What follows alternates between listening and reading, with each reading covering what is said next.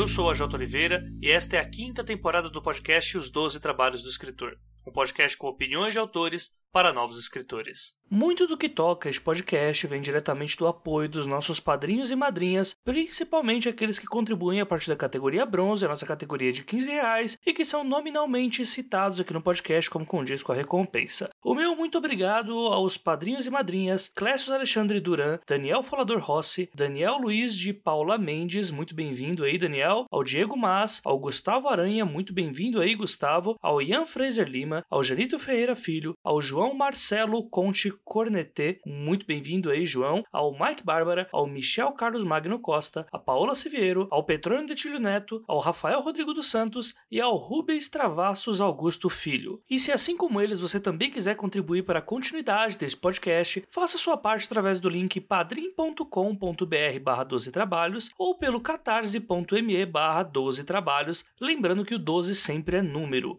e torne este podcast mais digno dos seus ouvintes. Quando eu pensei em chamar a convidada de hoje, né, um evento chamado SP Fantástica, eu tinha participado de uma mesa com ela, e, bem, a gente tinha falado sobre criaturas fantásticas, criaturas mitológicas, enfim, mas eu mal esperava o que ia vir pela frente, né, já que eu descobri que essa pessoa tem um podcast que fala sobre um tal de análise do imaginário, né, uma... e aí, lá vou eu, né, numa bela madrugada, vamos checar o que que é isso, né, e eu já pensava há muito tempo fazer um episódio de dois trabalhos sobre semiótica, moral da história é que que eu fiquei oito horas durante a madrugada voando em ideias. Desculpas. tá desculpada. então, assim, eu vou pedir pra ela se apresentar e depois do nosso intervalo a gente já volta com o que, que raios a gente vai falar aqui, ou como isso pode ajudar pessoas a criar universos fantásticos, lores de histórias, enfim. Se apresenta aí, Flávia. Se é que precisa, né? Claro que precisa. É, olá, meu nome é Flávia Gazi. É, eu comecei, na real, trabalhando com o mercado de videogame, e faz 20 anos já isso, porque faz uma cota. E depois, aos poucos, eu fui trabalhando em diversas áreas da cultura geek. Hoje em dia eu tenho um blog chamado Garotas Geeks, que fala um pouco de tudo, sempre com viés feminino. Tenho a Bast, que é um selo editorial que só publica quadrinho e livro de minoria, mulheres e minorias. Tenho a Forge, que é uma empresa que faz content marketing, e faço o podcast Rodor Cavalo, que é um podcast onde a gente fala sobre os livros das Crônicas de Gelo e Fogo. Tem o podcast do Joy, onde a gente fala de imaginário. Nossa, eu faço muita coisa, basicamente eu faço uns tracos aí. é isso aí, é isso aí. Vocês já perceberam que vocês vão ter isso um pouco mais. Vamos lá pro nosso intervalo e a gente volta aí com todo esse papo sobre análise do imaginário.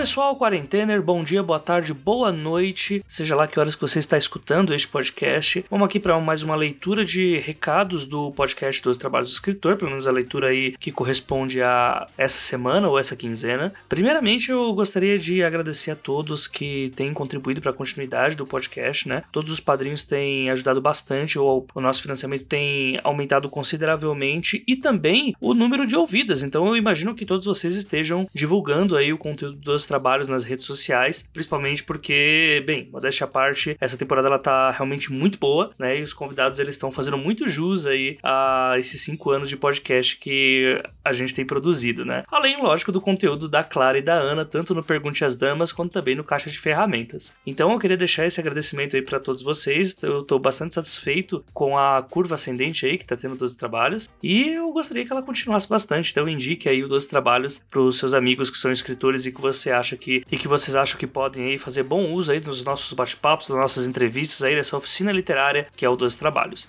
Recados que eu tenho para passar para vocês. Uh, primeiro, uma ótima notícia, que é a Flip Pop de 2020, né? Mas calma, uh, devido ao cenário que a gente tá, né? De pandemia e tudo mais. A Flip Pop, infelizmente, teve que cancelar o seu evento presencial, que é realmente uma pena, pois a Flip Pop é um dos eventos que eu mais gosto de ir, né? Anualmente. Mas eu conversei com a Diana e já há algum tempo, já provavelmente muitos de vocês que estão escutando já vão ter essa informação. Quem não tem, fica aí essa dica. A Flip Pop 2020 será online e ocorre ocorrerá nos dias 9, 10, 11 e 12 de junho e será gratuita. E lá haverá autores nacionais, autores estrangeiros e falando sobre vários e vários assuntos que a Flip Hop costuma trazer aí para nós, né? É, falar sobre IA, sobre diversidade, sobre é, literatura para escritores, sobre o cenário do mercado atual. Enfim, é um ótimo evento e é uma ótima chance também de quem não consegue vir para São Paulo para vir para Flip Hop por N motivos, vai poder ter aí um gostinho do evento que a gente sempre divulga aqui e que nós, do Dois Trabalhos, já participamos também. Para ser mais exato, eu e a Jana Bianchi, né, fazendo a oficina do livro ao vivo. Na postagem do site eu vou deixar aqui o link da Flipop, né, o link do site da Flipop, e é só você colocar o seu e-mail lá e o seu nome, e aí eles vão mandar para você diretamente no e-mail os links das entrevistas. Serão lives, né? Então, sim, eu sei, alguns não suportam mais lives, mas como é da Flipop, façam esse esforço, vai ser muito legal porque eu já tive uma palhinha aí de pessoas que vão aparecer e que tá me deixando bastante ansioso aí para consumir esse conteúdo. É, segundo recado que eu quero passar para vocês, pessoal, é uma conversa minha com você, ouvinte, principalmente aqueles que são padrinhos aí do podcast, porque uh, nós tivemos alguns problemas com o padrinho. Na verdade, alguns ouvintes vieram falar comigo que o padrinho não registrou o nome deles exatamente onde deveria para eu conseguir citá-los aqui no podcast. Para quem não sabe, hoje o Dois Trabalhos ele tem uma categoria de padrinhos que são citados aqui antes de eu começar com a entrevista, né? Vocês devem já ter visto uma agora há pouco. E também há uma fileira no site da Audiocosmo de padrinhos que contribuem a partir de 10 reais. E aí foi o que eu coloquei para conseguir representar o máximo de pessoas possível. É, então, assim, caso você veja que seu nome não apareceu aqui no Dois Trabalhos por algum motivo, me avisa, pode chegar nas minhas redes sociais. Eu tô como no Twitter como arroba AJ Oliveira. O AJ é por extenso, AJOTA. E vocês podem vir falar comigo que eu checo e até vai me ajudar a poder conversar com o pessoal do padrinho sobre isso, né? Porque esse tipo de problema acaba que sai do meu controle, né? Já que é uma pessoa apenas trabalhando, né?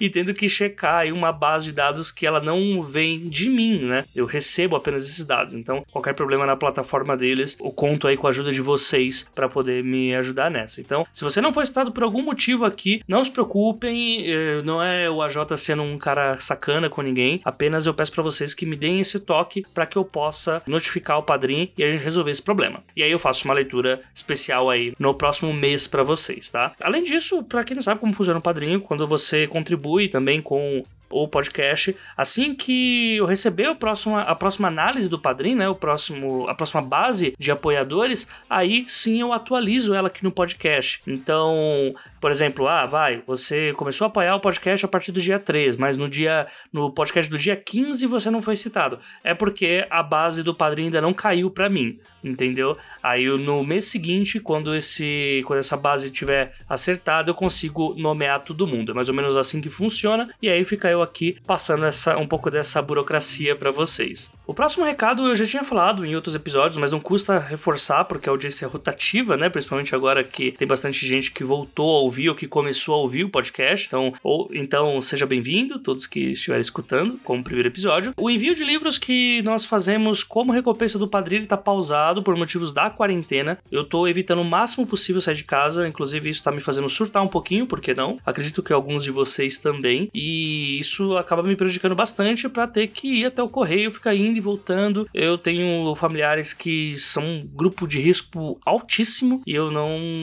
assim, eu espero que vocês entendam, não dá para fazer. E também as editoras, muitas delas não estão enviando livros porque elas não estão é, imprimindo livros. Existe esse problema também. Muitas editoras não estão fazendo seus lançamentos, estão atrasando seus lançamentos porque, bem, pessoas não vão é, a eventos para buscar esses livros, né? Então as editoras só estão fazendo lançamento físico de livros que garantidamente vão dar muitas vendas e que, infelizmente, quando eu falo muitas vendas, é nível jogos vorazes agora, sabe? Não é algo que seja fácil de a gente conseguir com autores nacionais. Então, por todos esses motivos, a gente não tá recebendo os livros também. E eu também não tô indo para nenhuma livraria comprar livros porque a maioria está fechada e eu também tô evitando sair de casa. Então, eu espero a compreensão de todos vocês. É, além disso, conteúdo adicional. Conteúdo adicional, como todos já sabem também, ou pelo menos todos que estão acompanhando os trabalhos, Por enquanto, durante o período da quarentena, o conteúdo adicional do Pergunte às Damas e o conteúdo também do Caixa de Ferramentas que eu, a Clara e a Ana estamos fazendo, ele está sendo colocado no feed aberto. É uma iniciativa que nós tivemos também por causa da pandemia, né? Porque acreditamos que ter o feed semanal e ter as pessoas para sempre estarem consumindo algo ali, pelo menos para passar o tempo nesse período tão difícil que a gente está, é algo que pode ajudar. A gente não sabe até quando vamos poder fazer isso, até porque a gente não faz a mínima ideia até quando vai a quarentena, mas qualquer mudança que houver com relação a isso, eu aviso a vocês, mas logicamente todas as pessoas que tiverem acesso ao nosso feed premium também terão o conteúdo exclusivo que foi publicado antes da quarentena. E em breve, provavelmente a gente já retorne com mais conteúdo adicional, mas nós estamos fazendo o possível para ter sempre, semanalmente, alguma publicação do, ou dos trabalhos, ou do Pergunte às Damas, ou do Caixa de Ferramentas,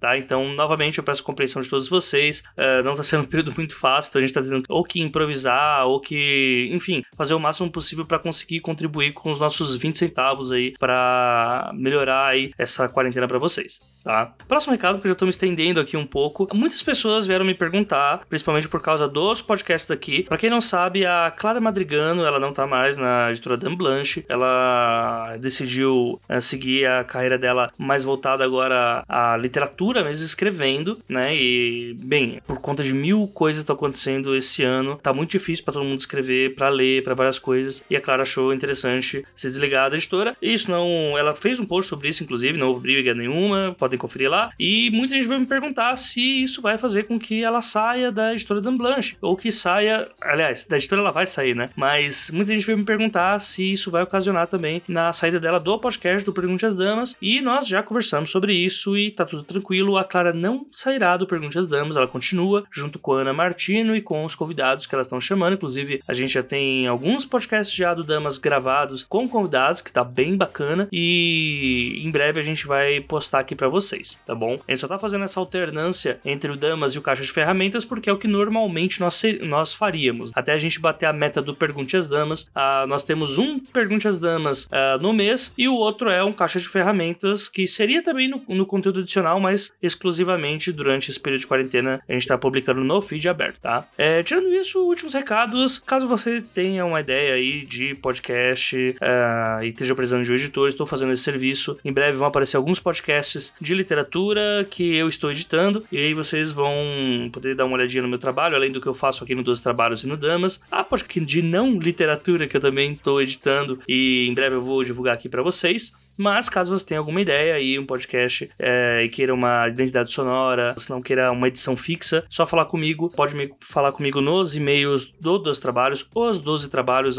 gmail.com. Lembrando que o os é artigo e o 12 é numeral. Ou senão você pode falar também comigo nas redes sociais. Eu tô atendendo pelo Twitter, como já disse mais no começo. E também a leitura crítica, que eu abri as vagas novamente, né? Eu tenho um tempo para mim outra vez e como eu sempre faço, quando eu tenho um tempo para mim, eu jogo ele fora para trabalho porque os boletos não param de chegar. Então, se você tem a sua história, que é uma leitura crítica, precisa de uma segunda opinião, é uma opinião um pouco mais técnica sobre enredos, sobre viradas, sobre plots que estejam ou não funcionando, ou até mesmo uma análise mais focada na sensibilidade do seu texto, é só você me chamar novamente, redes sociais ou e-mail dos trabalhos, e eu atendo vocês. A gente pode fazer algum orçamento e verificar se eu posso também ajudar na sua história, porque não é porque eu me proponho a fazer leitura crítica ou sensível que eu vou conseguir ajudar em toda a história história, apenas daquilo que eu tiver já o costume e confiança também, e também credibilidade, vamos colocar assim, para poder ajudar vocês, tá? Esses são os recados, pessoal. Eu sinto muito por ter me estendido um pouco mais aqui, mas essa semana a gente precisava fazer isso, então não se esqueçam, pessoal do Padrim, pessoal que não foi citado por algum motivo aqui, venham falar comigo porque eu preciso falar com o pessoal do Padrim para tentar resolver esse problema, tá bom? É, no mais, um abraço para todo mundo e bora lá pro episódio. Falou!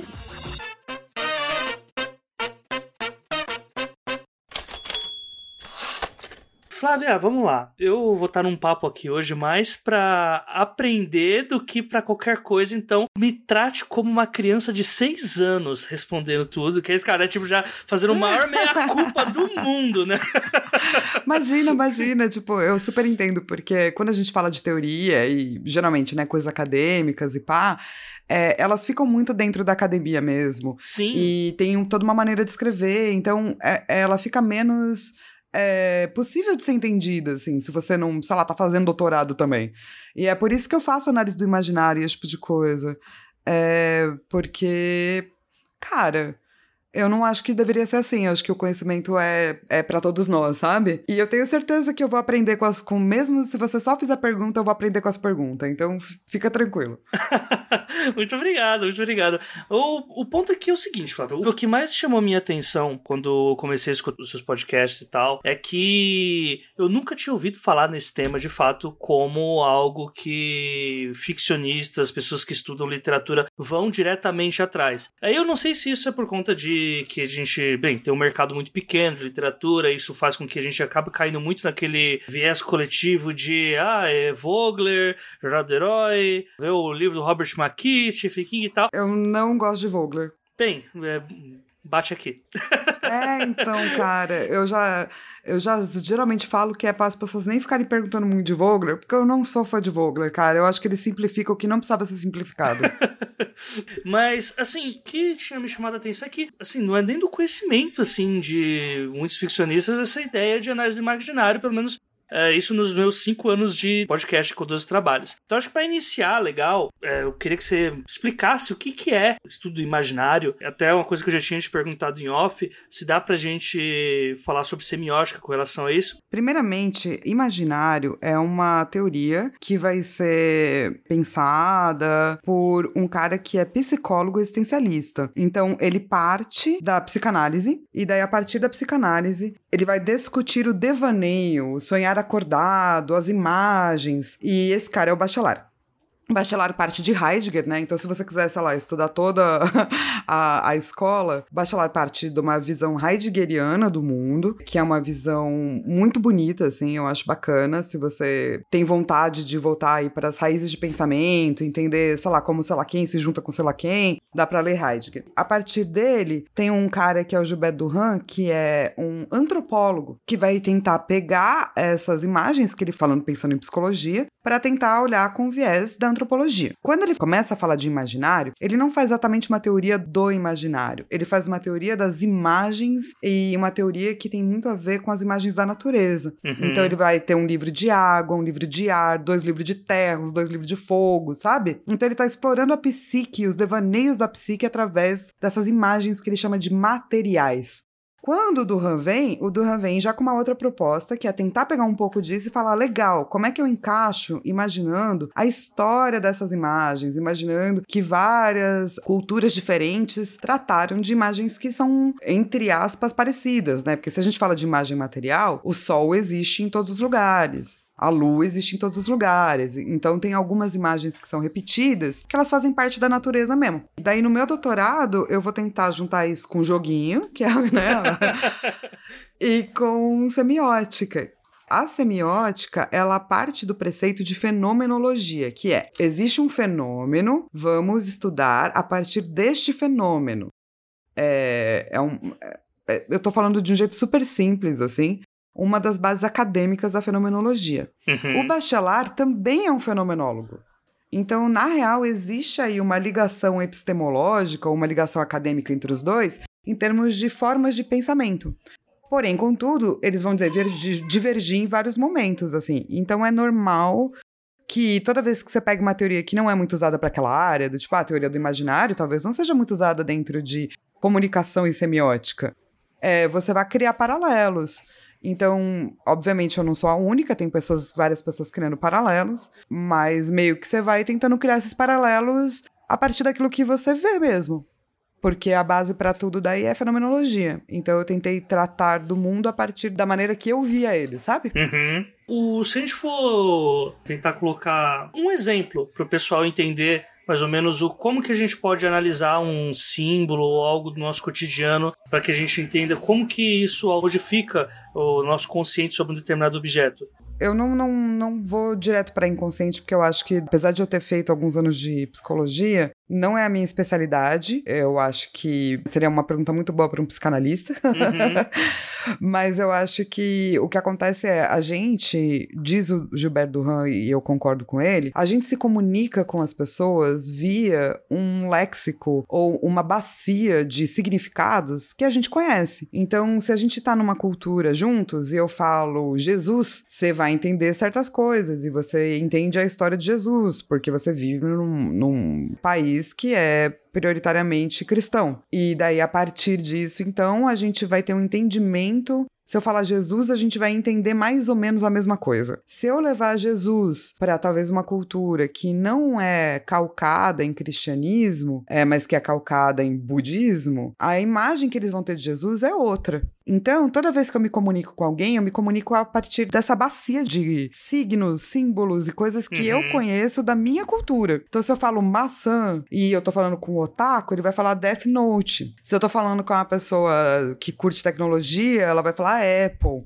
Se eu tô falando com alguém que gosta de conto de fada, vai falar, tipo, Branca de Neve. E esse léxico a gente chama, ou o Duran chama de imaginário. Maravilha. É, então o imaginário meio que perpassa a todas as nossas relações, por quê? Porque a maneira como a gente entende as imagens ou a quantidade de imagens que está no nosso léxico na nossa bacia é a maneira como a gente tem de nos comunicar com as pessoas. Uhum. Com esse exemplo da maçã, que é algo que é um símbolo bastante recorrente, né? Tipo, é, inclusive, vou falar de cristianismo, inclusive, né? Dá pra gente traçar meio que uma, entre aspas, linha do tempo em que dá para ver esse símbolo se modificando aos poucos. É, sim, o Duran chama isso de trajeto antropológico da imagem. Hum. Para entender, existe uma diferença grande entre Duran ou Bachelard e Jung. Por quê? Porque o Jung ele vai partir do princípio de que as imagens elas são compartilhadas por todos. E ele vai chamar isso dos arquétipos. O Bachelard não acredita nesse tipo de arquétipo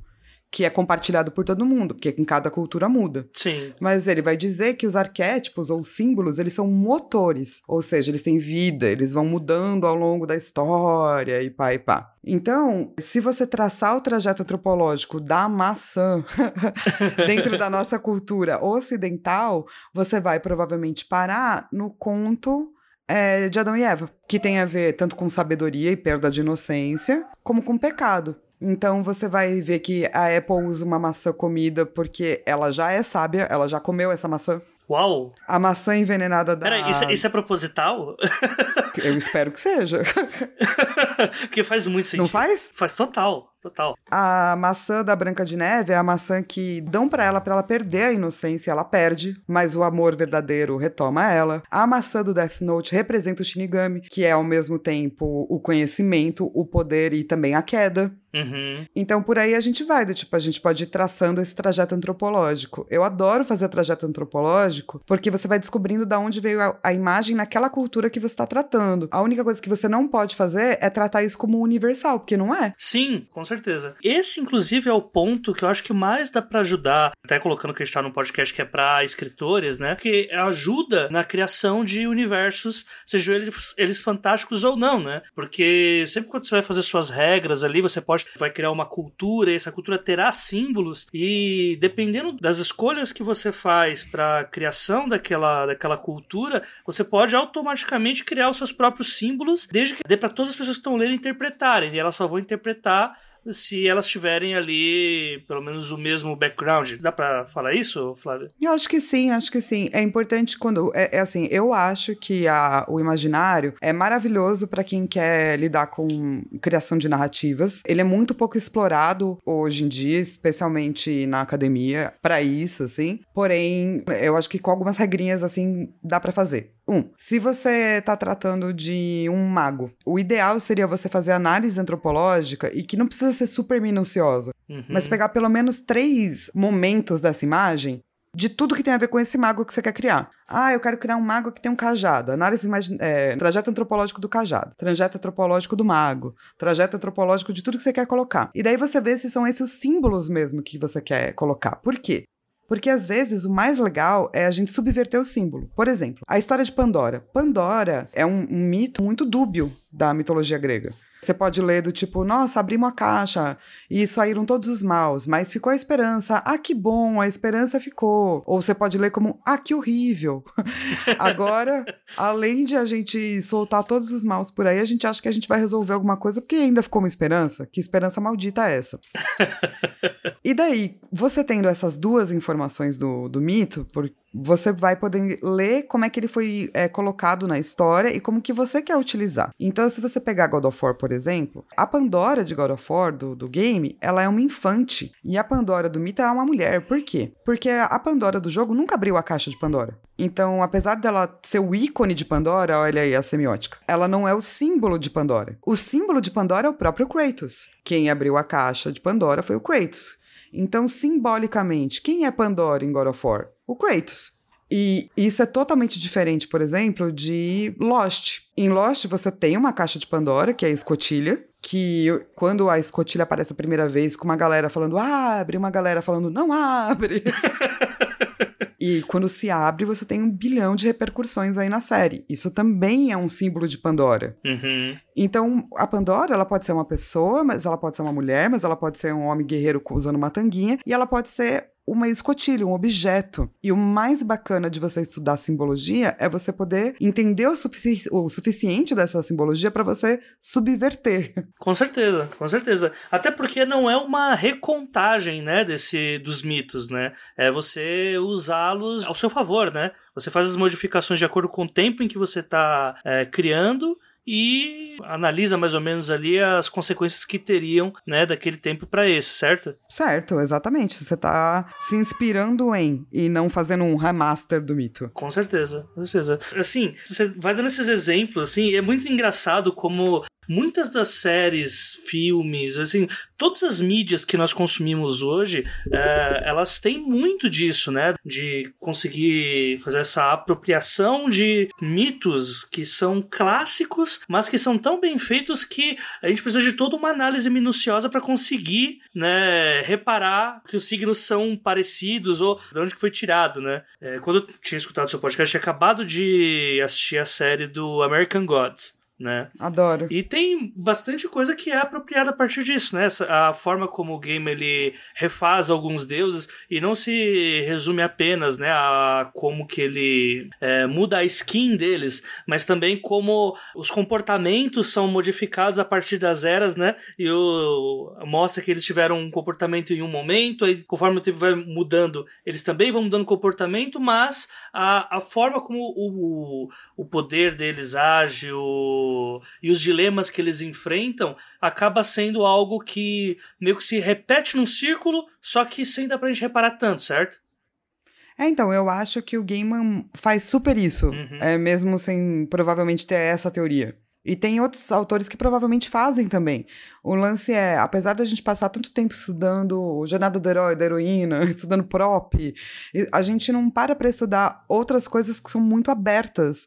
Porque é muito mais difícil, né, pegar uma teoria aberta, porque não tem respostas perfeitas. A teoria do imaginário, ela é aberta, ela não é superestruturalista. Ela não vai te dizer por que, que seu personagem tem que passar, como ele tem que passar. Ela vai te dar um ferramentário para você explorar devaneio, explorar a imagem, mas nunca para te dizer como você tem que escrever, entendeu? Uhum. Eu acho muito legal quando, pelo menos quando eu estava escutando os últimos episódios do teu podcast, sobre como se a gente usar isso também para ficção é, vai fazer com que a gente pense muito mais na, nas pequenas coisas que vão ser aplicadas na obra, ao invés de algo mais aleatório. Né? Tipo, ah, vou fazer. O meu personagem vai passar por uma espécie de armadilha que vai envolver algum elemento. Eu posso pensar nesse elemento e conseguir entrecruzar ele com o tipo de dilema que o meu personagem vai, vai enfrentar, né? Ao invés de ser Total. apenas uma coisa, ah, vou amarrá-lo numa cadeira e botar uma bomba. E aí, beleza, e aí vamos ver o que dá, né? Sim, eu acho que assim, se você pegar coisas que são muito bem escritas e simples, tipo Avatar, é muito bem escrito. É, você vai ver que eles souberam utilizar não apenas é, as imagens e as imagens materiais, mas também a cultura da onde eles estão mostrando. Uhum. Então, a galera da água é da cultura inuit. Então, eles foram fazendo uma mistureba tão louca que eles acabam criando um mundo muito próprio. Mas ele não é 100% E- ET, porque ninguém escreve nada 100% ET, né, da cultura. assim. Uhum. Sempre tá inserido numa cultura. E eles se aproveitam disso no máximo, assim, de pegar essas culturas e saber misturar com outras coisas. Uhum. Uma coisa, Fábio, quando você tava falando sobre o que é análise do imaginário e tal, eu fiquei com uma dúvida se essa análise ela só pode ser feita sobre objetos da natureza em si, ou a gente pode falar também sobre comportamento. Que aí eu não sei se, algo é mais, se aí a gente vai mais pra antropologia raiz mesmo, ou se dá pra gente fazer uma análise do imaginário dependendo da cultura que a pessoa tem, dos preceitos que ela segue. Eu acho que sim, só tem que lembrar que isso não pode sair de um sistema de complexidade. Ou seja, o que você está descobrindo hoje é o que você pode descobrir a partir dos seus referenciais que são falhos e a partir da sua visão e do mapa que você está criando, que é sempre um recorte. Então, se você é sempre pensar em recorte, eu acho que você pode usar essa teoria como método para você tentar estudar um pouco de tudo. Ela vira uma lente, né? Uhum. Toda teoria é uma lente. Você fala, ah, quero ver o mundo, mas vou colocar a lente da semiótica ou a lente do Campbell. Uhum. Ou... Então você vai trocando de lentes. Mas é, a teoria do imaginário, para mim, só funciona real, oficial, assim, se você sempre se lembrar que você está vindo já de um recorte e que você está sempre fazendo um recorte, porque senão você vai acabar com essa cultura significa isso. Sim, sim. Essa galera, galera significa isso. E não é verdade. Essa galera significa isso no seu recorte, na sua visão, no seu viés. É tratar como uma coisa exata, né? Porque no fim, na, quando você está fazendo a análise, são várias, eh, várias análises diferentes que uma pessoa e outra pode fazer, né? Não dá pra, não dá pra cravar nada em pedra, né? Exato, mas é muito diferente, por exemplo, de por, se você pegar a jornada do herói. Porque a jornada do herói tem passos que são fundamentados. Primeiro é isso, depois é aquilo, depois é aquilo outro. Então a gente, quando a gente vê teoria, a gente está acostumado a tentar achar uma fórmula. E por mais que você possa pegar uma teoria bachelardiana, do Randiana e criar uma fórmula, você tem que lembrar que quando eles estavam falando dessa teoria, eles partiram do preceito de que a fórmula é sempre um recorte, é sempre falha, nunca é universal. Uhum. Fica essa dica aí para todo mundo que usa a jornada do herói como fórmula, tá, gente? Não é. Né? Mas é como a gente vende isso, né? Pois é. A gente vende como fórmula, mas por quê? Porque quando os caras foram falar sobre isso e Jung foi falar de imaginário coletivo, ele disse sim que toda a humanidade ela divide um certo imaginário.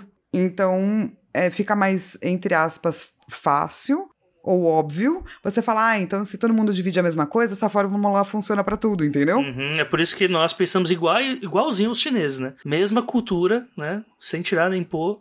As escolhas são as mesmas, só que não.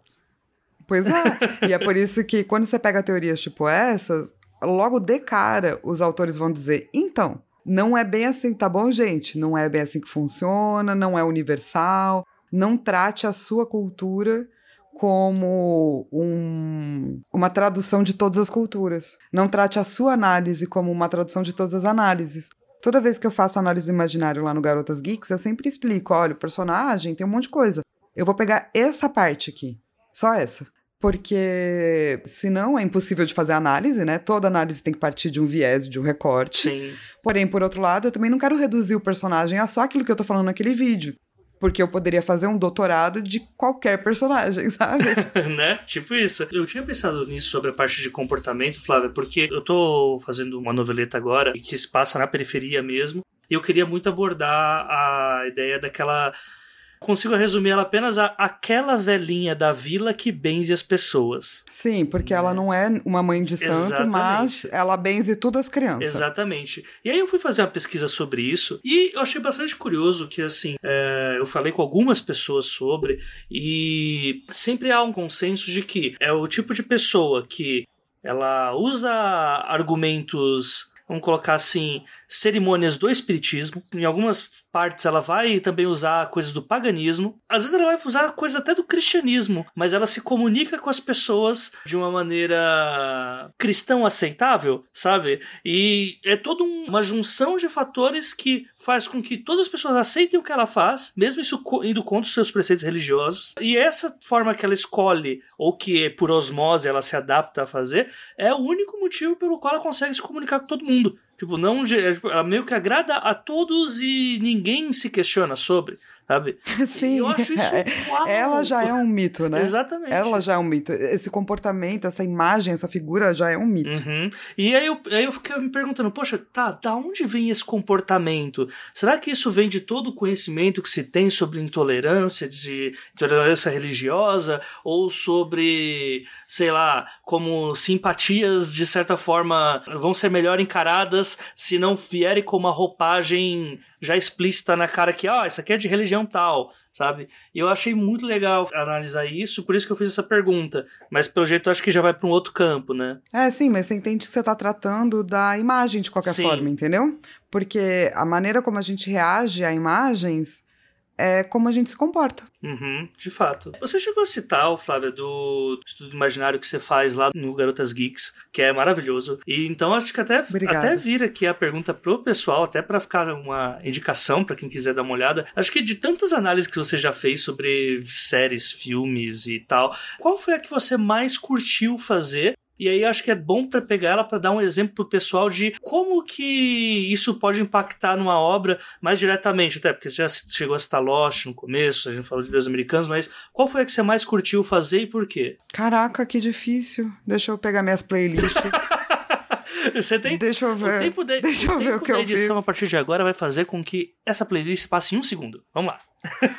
Olha, eu acho que eu gostei muito de fazer análise do imaginário de Handmaid's Tale porque eu pego o vermelho que é uma coisa que pouca gente, tipo, é, o vermelho é uma coisa muito abstrata, assim, uhum. sabe? E é difícil lidar com abstrato, mas porque ele tá em cima de uma obra, daí fica um pouco mais fácil, saca? Uhum. Eu gosto bastante dessa. Por exemplo, teve uma análise que eu fiz que foi do riso do Coringa. E porque que cada Coringa de cada filme tinha um riso diferente e o que que esse riso falava sobre o personagem. Acho que isso ficou muito mais claro agora depois do, do Joker, né? Tem até um motivo, né, pro riso bem escancarado na cara né, do pessoal, né? Ah, sim. Mas pensa que os outros também tinham, sabe? Hum. Cada um foi a sua análise, cada um tá mostrando uma faceta dessa coisa que a gente chama de trickster, de joker. E não é uma coisa, eu acho, que a gente para muito para pensar, assim. Então eu curto quando eu consigo fazer essas coisas meio não pensadas, assim, sabe? Uhum. Até voltando no Handmaid's Tale, acaba que muitas vezes as discussões caem no ponto em comum, né? Que é a parte mais. Lógico que não perde importância de forma alguma, que é uma série que tem temas ali que, uau, você chora no banho falando sobre, mas sempre tem uma tendência a falar mais sobre a questão totalitária e tal, e não fazer uma análise nesse ponto que você colocou, né? Mas é porque a gente tá falando de Handmaid's Tale, esse vermelho vai passar por todos esses vieses, Sim. entende? A questão é, por que, que eles escolheram um vermelho para ser o um negócio das aias? Tem só a ver com o lance de pecado? Tem que ter mais coisa, sabe? Em qualquer obra, ela nunca é só uma coisinha só. Uhum. Nunca, nunca. Ainda mais quando a obra ressoa com tanta gente. Pensa de novo no que eu tava falando, naquela bacia, né, de significados. Então, esse vermelho tem que ter mais significados do que só um para ele poder ressoar com tanta gente. Uhum. É, teve uma parte que você tinha colocado, Flávia, sobre a nossa interpretação sobre símbolos não ser algo universal, né? Isso é uma pergunta que eu tinha deixado aqui já pro final. E é bom que quando você, como você é do videogame, dá pra estar sempre videogame com você e aí tá tudo. Choquinhos, choquinhos. choquinhos. E assim, eu tive, eu tive o prazer doloroso, e entenda prazer doloroso como todo jogo da From Software traz, né? De ter jogado Sekiro. E eu gostei muito da história, achei massa e tal. Só que aí depois eu fui escutar os meninos lá do jogabilidade e o Tengu, que manja pra caramba da parte do conhecimento pessoal asiático, que existe toda uma parada lá sobre. Ah, tá tendo é, dois povos, um tá querendo conquistar o outro e tal. E o item que é primordial para você conseguir chegar até o fim do jogo e ter um bom final é um galho de Sakura né? Que tem toda uma história, né? Que a árvore que fica toda acabada o tempo inteiro, e aí só na primavera que as flores dela vêm por uma semana e tal. E beleza, né? Eu falei, ah, entendi aqui, legal a figura e tal. O Tengu Maru ele explica que até hoje existe uma discussão para saber de onde que veio a, a Sakura, se ela foi roubada de um local e foi pro outro, ou se ela foi, ou se ela já era de um certo local e outra pessoa roubou uma muda para plantar em outro. E aí eu falei, pô, peraí, mas isso rima com toda a narrativa do jogo de nós contra eles e dessas. se é fake news ou não a, a desgraça da Sakura, né? tipo, no fim é isso. Eu falei, caramba, eu não tinha esse background, então eu só encarei aquilo como o símbolo da flor que floresce tal por uma semana e tal, e beleza. Só que provavelmente as pessoas de lá tiveram outro sentimento com relação a isso. Outra experiência de jogo, né? E aí eu queria colocar pra você assim, é que eu vi no podcast, aí você me corrija se eu tiver errado, se eu tiver entendido errado, porque como eu falei, tava escutando de madrugada. É, você tinha falado sobre considerar que a análise que vocês fazem é de, uma, de um princípio mais eurocêntrico. Talvez por causa das nossas origens. Isso confere ou eu confundi a informação? Não, acho que super confere. Eu faço sempre um esforço Uhum. para lembrar de outras culturas quando eu vou fazer vários tipos de texto. E eu, eu Flávia, gosto muito de mitologia egípcia. Uhum. Então, é, só que a mitologia egípcia ela foi roubada, né? Pela mitologia grega, pelo cristianismo. Então, mesmo nas nossas coisas eurocentradas, a nossa raiz, a real, é egípcia. É que ela é egípcia, tipo, era vista com outro viés, não com o viés que a gente lê é, na Bíblia ou na mitologia grega. Então, sim, se a gente simplesmente parar e for fazer uma análise, muito provavelmente a nossa análise é eurocentrada. Uhum. E eu sempre, ou eu prefiro já dizer isso de cara, porque o mais provável é que a pessoa que esteja vendo essa análise vai já receber uma análise mais eurocentrada. Porque nós, só, nós brasileiros, a gente perdeu. A gente não teve estudo indígena, a gente não teve estudo Uhum. africano na escola. Então a gente é eurocentrado à força, mas a gente é. Uhum. Ah, e sem falar do meio que a síndrome de vira-lata que a gente tem, né? Porque se a gente for pegar os outros países da América do Sul que têm mais raízes indígenas do que nós, a gente vê uma discrepância de cultura bem maior, né? É como se o o sonho do Brasil é ser ou Estados Unidos ou países europeus, né? Enquanto os outros Sim. povos têm uma cultura mais tradicional, né? Acho que até o que é mais é, Bolívia, Uruguai, Paraguai, você vê muito mais resquícios da cultura eh, local ali deles do que a chupinhagem, né, de fora. É, eles tentam não esquecer da sua cultura, que é algo que a gente, como brasileiro, faz questão. e você falou que quer passar isso pra jogos e tal. Como que dá pra tratar esse tema em jogos? Dá pra tratar tanto na narrativa quanto na ludologia. Uhum. Você pode pensar, fazer trajetos antropológicos da ludologia. Como essa ludologia nasceu? Como que a gente pode subverter? E daí você vai ter jogos incríveis, tipo, se você pegar um Papers, Please e a gente for pensar em gênero, ele é um simulador de alfândega. E olha que jogo maravilhoso. Mas ele subverte o que é um simulador e ele subverte e ele politiza o que é uma alfândega. Então, ele pega um gênero que ninguém nunca iria fazer na vida, que é simulador de alfândega, e com isso ele faz a coisa mais genial e maravilhosa do mundo, assim. Então, dá pra fazer também um trajeto antropológico da ludologia. Olha que maravilha, que maravilha. Você tem mais exemplos ainda de ou se não de jogos que já existem, que dá, que mexem com essas Undertale faz isso. Ele pega toda a questão de ah, o que é um jogo de RPG e como são as batalhas de um jogo de RPG. E ele subverte. BioShock faz isso. No primeiro momento, ele vira pra você e fala assim: Ô, oh, tamo aqui te ensinando como é que é pra você jogar, tá? Porque todo mundo acha que vai ter um tutorial. Só que o tutorial já faz parte da narrativa, no sentido de que, no fundo, o tutorial meio que te mostra, é, ou já depois vai ser revelado, que você é um clone. Então você só tava aceitando as ordens daquele brozinho que tava gritando no seu ouvido e você não conhecia, porque você é um clone, cara. massa. Foi programado para, sabe? Tipo, e usar isso pra ser o principal twist da trama ainda, né? Que é. Exato. é- é- não dá pra falar que é inovação, porque. É, é também, mas acho que é simplesmente sair da caixinha de pensar na fórmula que dá certo, né? No fim é sempre. é, no fim é isso que se resume, né? Eu chamo de profanar. Você tá profanando o gênero. Você tá profanando a expectativa. Então você pega algo super puro em videogame que é, ah, ao longo dos anos teve essa coisa de poder fazer o tutorial, blá blá blá blá blá blá. Então tá super bonitinho lá. Todo mundo acredita nisso, tem fé no tutorial. Daí você vai lá e profana. Um, eu pensei agora, um jogo que tem bastante isso é o Horizon Zero Dawn, né? Profana também. Adoro. Adoro jogo que profana os bagulhos. Inclusive, joguem Horizon, gente. Horizon é maravilhoso. Apenas digo isso. Né? então eu vou pedir para você fazer algumas indicações de autores que você, que você lê. Você já citou alguns nomes aí. Mas é, cite não, não só os autores, então os livros também, para ajudar o pessoal que. Acho que esse episódio vai ajudar muito mais gente que é da, da High Fantasy mesmo. Quando se cria o mundo do zero, talvez né, dê pra dar um norte né, melhor, né? É, mas imagina você tá criando um mundo zero da ficção científica. E daí você vai parar pra pensar em quais são essas imagens. Hum. Por que, que a gente vê o humano como é que ele é? Por que, que a gente se preocupa com essa tecnologia desse jeito? Como a tecnologia mudou nossa vida? E daí, tipo, se você estuda, quer fazer é, ficção, e de livro acadêmico, eu te sugiro você ler o McLuhan, que é O Meio é a Mensagem, que é um tratado de que ele vai explicando como as mídias alteraram a maneira como a gente se relaciona com as pessoas. E os nossos corpos. Eu acho que isso aplicado à ficção científica pode ajudar pra caramba, por exemplo, Uau. sabe? E pra análise do imaginário mesmo, pra quem se interessou e acha, pô, beleza, quero me embrenhar nesse rio de conhecimento e weird, né? Então vamos lá, você começa com Gilbert Durand, Estruturas Antropológicas do Imaginário. Daí você vai pegar os livros de bacharel, que são os livros de matéria. Então você vai pegar Água e os Sonhos, O Ar e os Sonhos, A Terra e os Devaneios do Repouso, A Terra e os Devaneios da Vontade, Psicanálise do Fogo e A Chama de uma Vela. E depois Fragmentos de uma Poética do Fogo.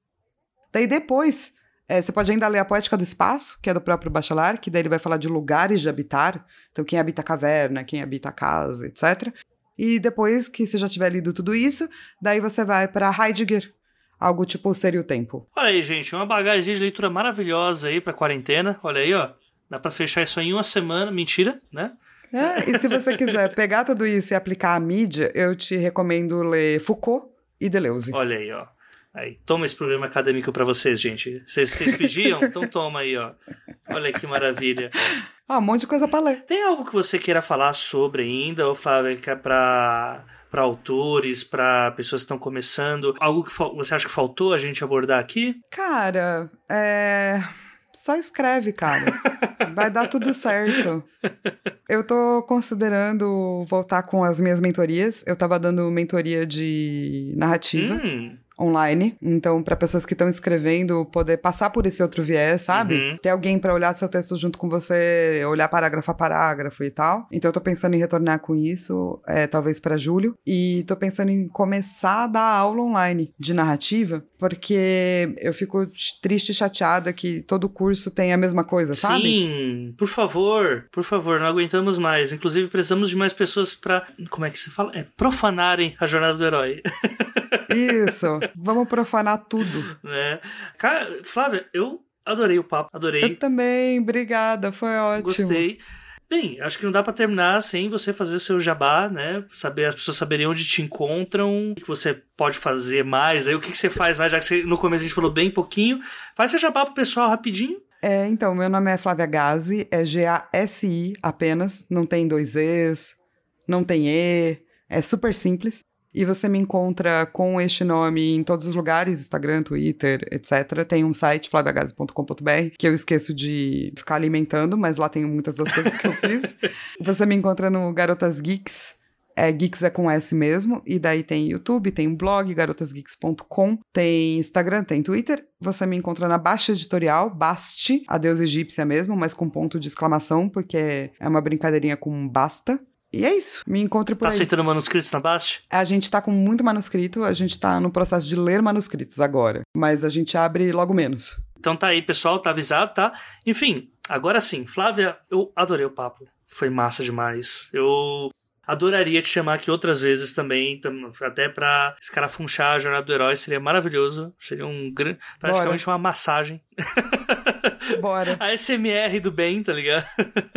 Sabe o que, que é? A SMR do bem. Sabe o que a gente podia fazer um Hum. dia? A gente podia juntar com o castilho da vida também, Hum. assim? E daí a gente cria um personagem. Olha aí, ó. Olha aí. Misturando, tipo, o background do, dos três, um pouquinho de análise do imaginário, um tiquinho de, sabe? Outros Sabe que autores tenho um que que quiserem faz trazer. isso, né? Opa, vamos A fazer ideia, isso aí. aquele, aquele convite que eu tinha feito pra você, pra mesa que não vai acontecer mais. Mas era esse convite, Era esse né? convite. Mas eu acho que a gente podia fazer isso sempre, porque é divertido. Sim, sim.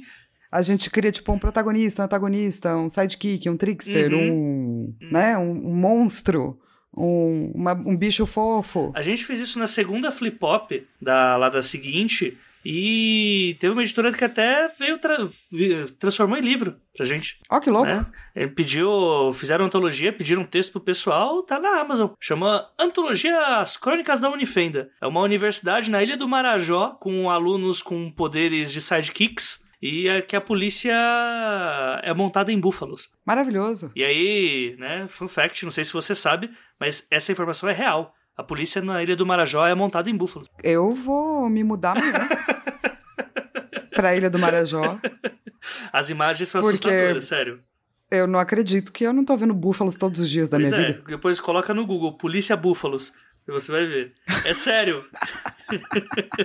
é muito bom que essa é a pesquisa que eu vou fazer. tipo assim, eu tava participando de um podcast e daí agora eu vou fazer uma pesquisa, né, de um assuntinho aí que surgiu no podcast. Ah, é, que legal. O que você tá pesquisando? Polícia Búfalo.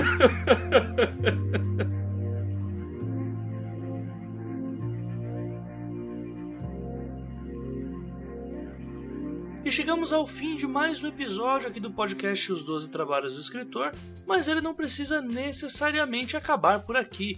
Se você quiser falar conosco, deixar suas perguntas para o convidado, deixar impressões do podcast ou comentário simples, então vai lá nos nossos perfis das redes sociais, nos sigam e deixe seu comentário através do Twitter, do Instagram ou do Facebook e através do arroba os 12 trabalhos.